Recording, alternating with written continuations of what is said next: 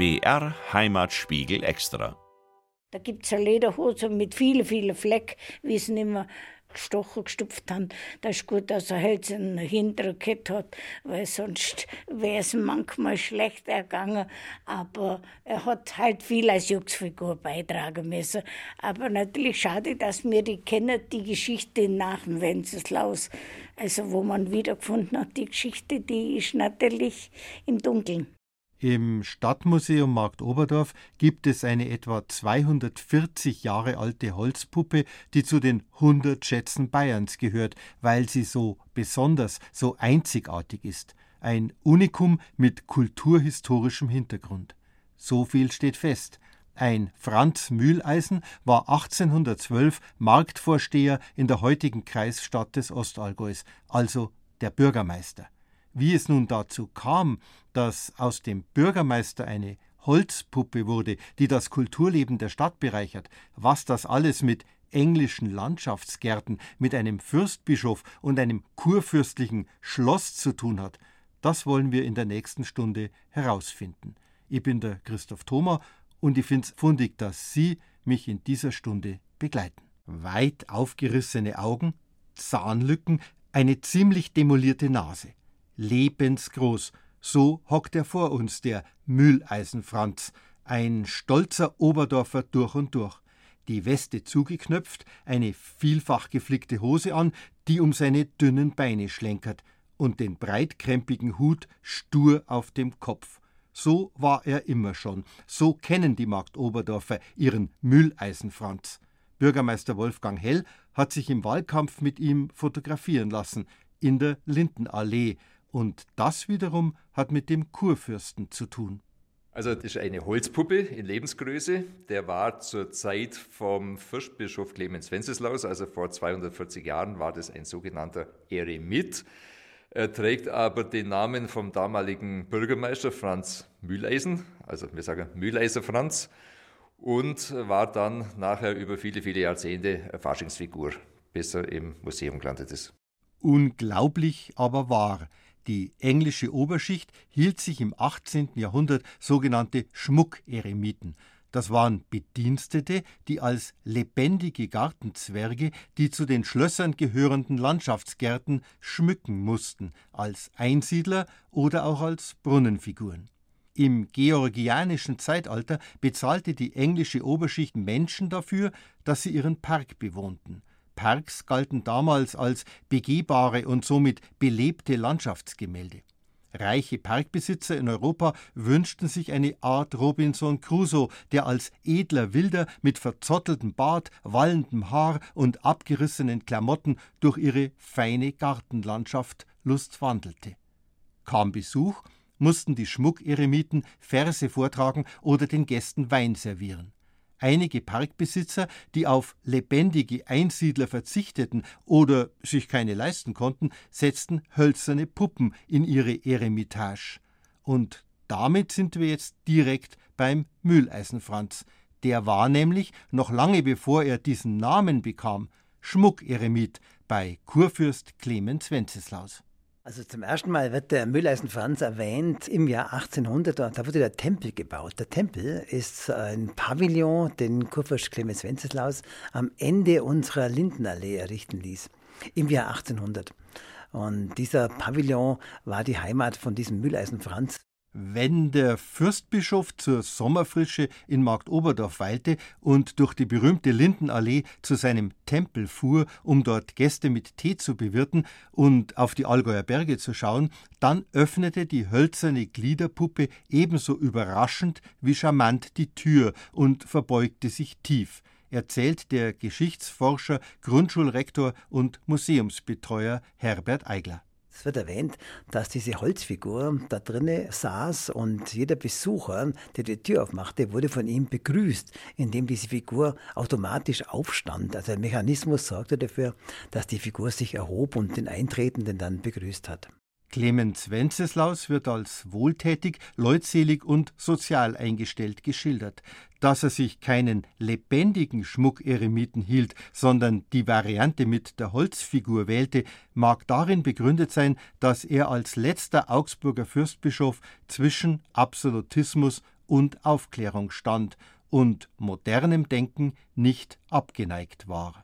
Als Clemens Wenceslaus 1812 starb, da war er nur noch Bischof und kein Fürst mehr.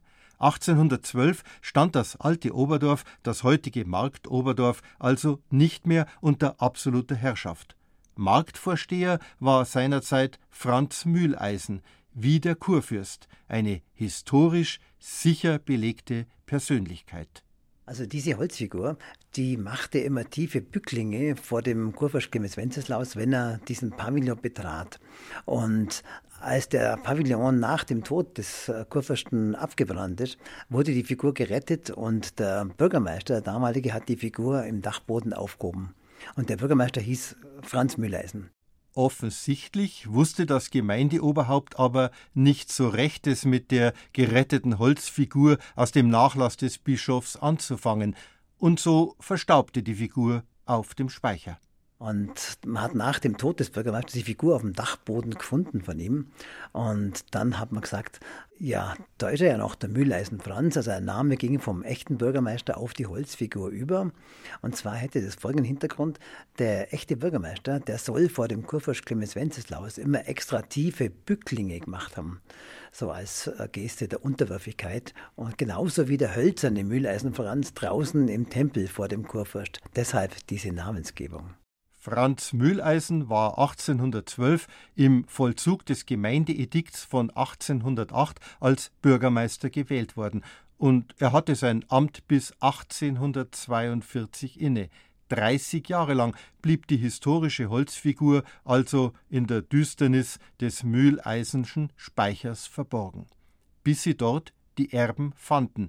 Von da an war der wiedergeborene Mühleisen Franz dann lange Zeit Mittelpunkt der Oberdorfer Fasnacht. Der Mühleisenfranz beschäftigt uns in dieser Stunde, eine kostbare Holzfigur aus Markt Oberdorf im Ostallgäu. Ich bin der Christoph Thoma. Schauen wir gemeinsam ins Jahr 2018 zu einem Wettbewerb der bayerischen Staatsregierung. Es ging um einzigartige, rare Objekte für die Heimatgeschichte. 100 Heimatschätze, regionaltypische Kleinode wurden gekürt, darunter eine lebensgroße hölzerne Gliederpuppe, die aus dem kulturellen Leben der Kreisstadt Marktoberdorf nicht wegzudenken ist. Das sagt die 89-jährige Emilie Eigler. Sie hat wohl die am weitesten zurückreichenden Erinnerungen an den Mühleisenfranz. Weiß ich eigentlich nicht, ob ich ihn am längsten kenne, aber er hat einfach immer schon zu uns gehört. Nachdem die offizielle Funktion der Holzpuppe nicht mehr gefragt war und die Fasnacht schon damals ein Höhepunkt des Oberdorfer Kulturlebens, bot es sich einfach an, den Mühleisen Franz als andauernde und wiederkehrende Gaudi im Fasching einzusetzen.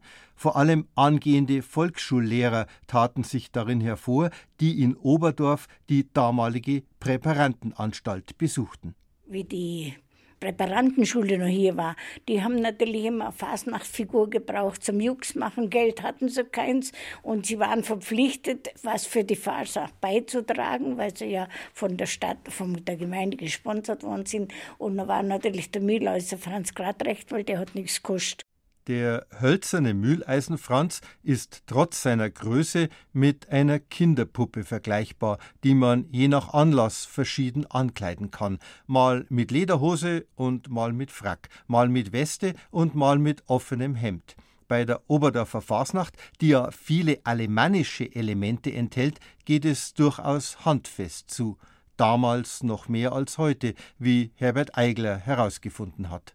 Oh ja, der war immer Mittelpunkt der Marktoberdorfer Fasnacht und die war relativ äh, wild und auch derb.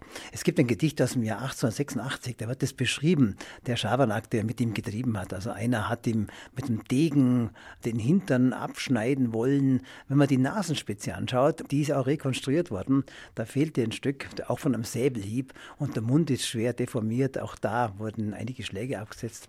Schonend fürsorglich ging man jedenfalls nicht mit dem Mühleisen Franz um. Er wurde herumgezerrt, auf Pferdefuhrwerke gesetzt und über Tanzböden geschleift. Kein Oberdorfer Wirtshaus war ihm fremd. Einmal setzte man ihn in Magdoberdorf in der Wirtschaft aufs Damenklo. Und dann war das Klo lange Zeit besetzt und die Damen haben dann immer geschrien, jetzt hockt der Saukerl noch auf dem Klo und haben nicht gemerkt, dass es eine Holzfigur ist.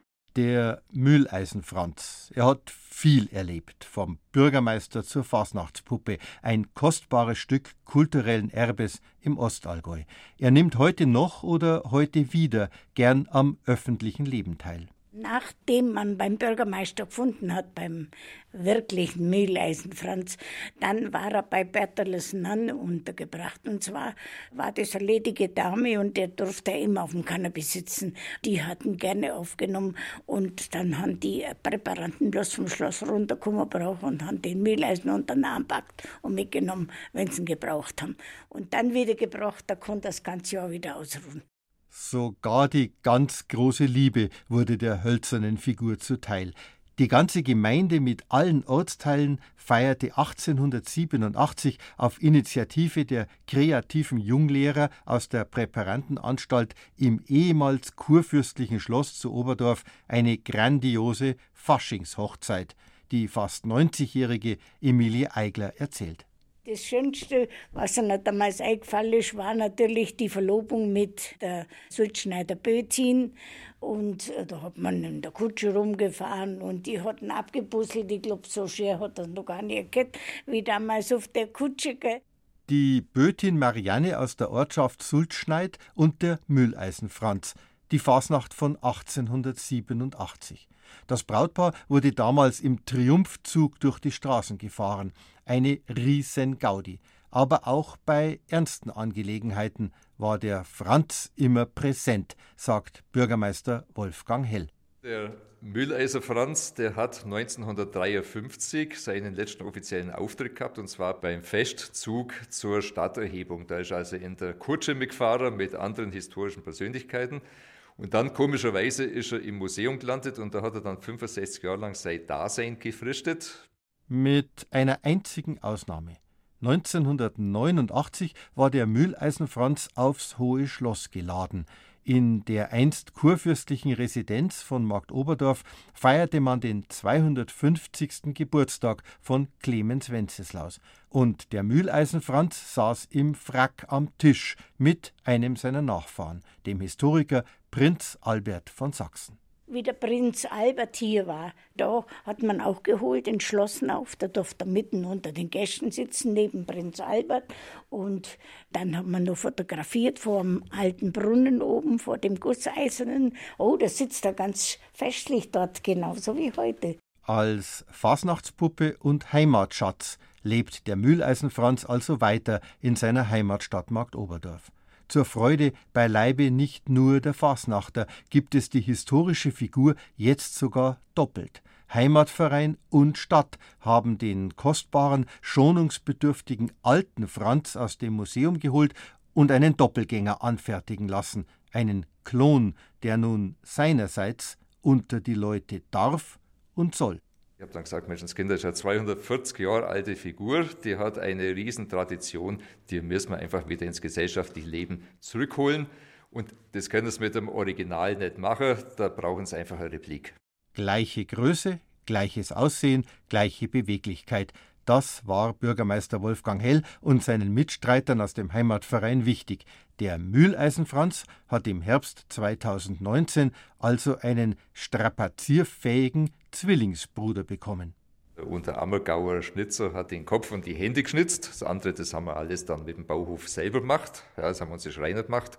Ganz maßgeblich hat der Heimatverein da mitgeholfen. Also zum Beispiel hat auch die Monika Schubert, die die Glenkutschbühne bei uns betreibt, die hat von ihrem Großvater die Perücke beigesteuert.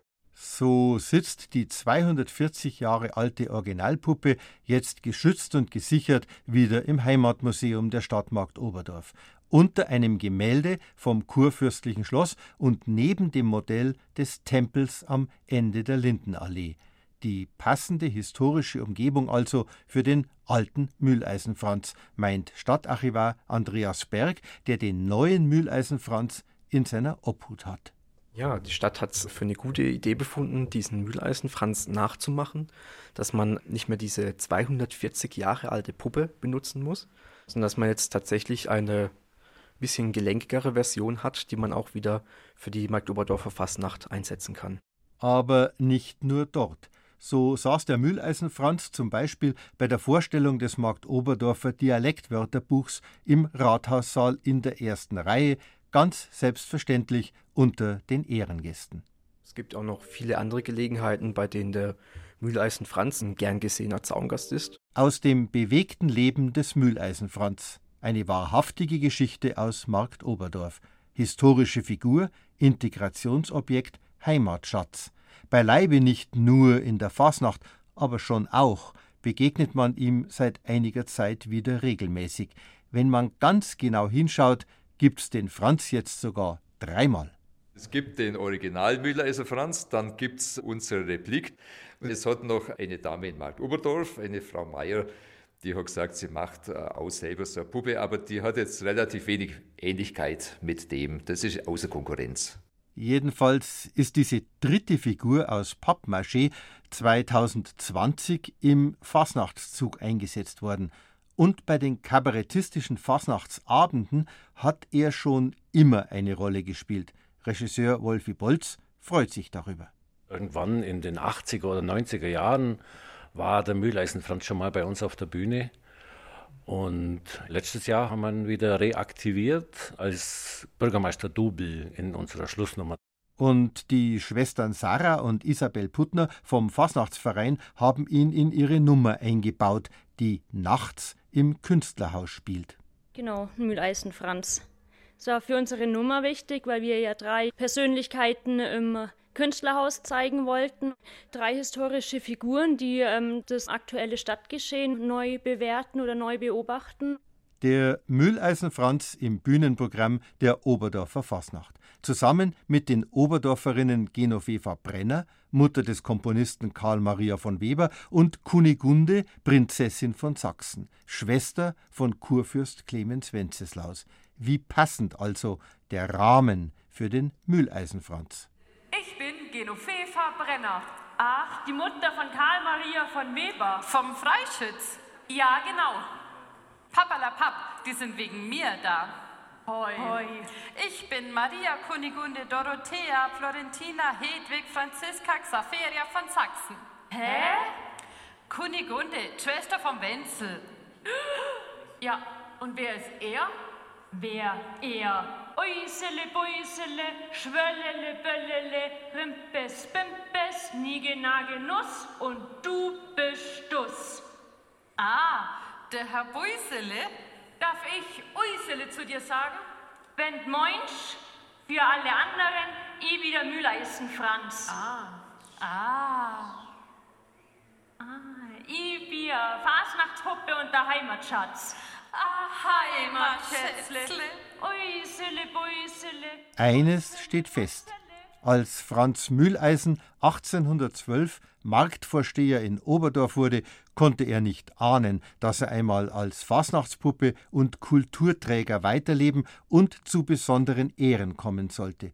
Die Kulturstadt Markt Oberdorf im Ostallgäu hat die Musikakademie, die Theaterbühne Mobile und den Heimatschatz Mühleisen Franz und den gleich doppelt und dreifach. Wenn Sie der Mühleisen Franz jetzt neugierig gemacht hat, wenn Sie ihn besuchen wollen, das Original hockt im Heimatmuseum Markt Oberdorf, ist immer daheim und freut sich auf Ihren Besuch. Jetzt bedanke ich mich fürs Zuhören. Ein ganz ein schöner Tag noch. Der Christoph Thomas sagt, für Gott.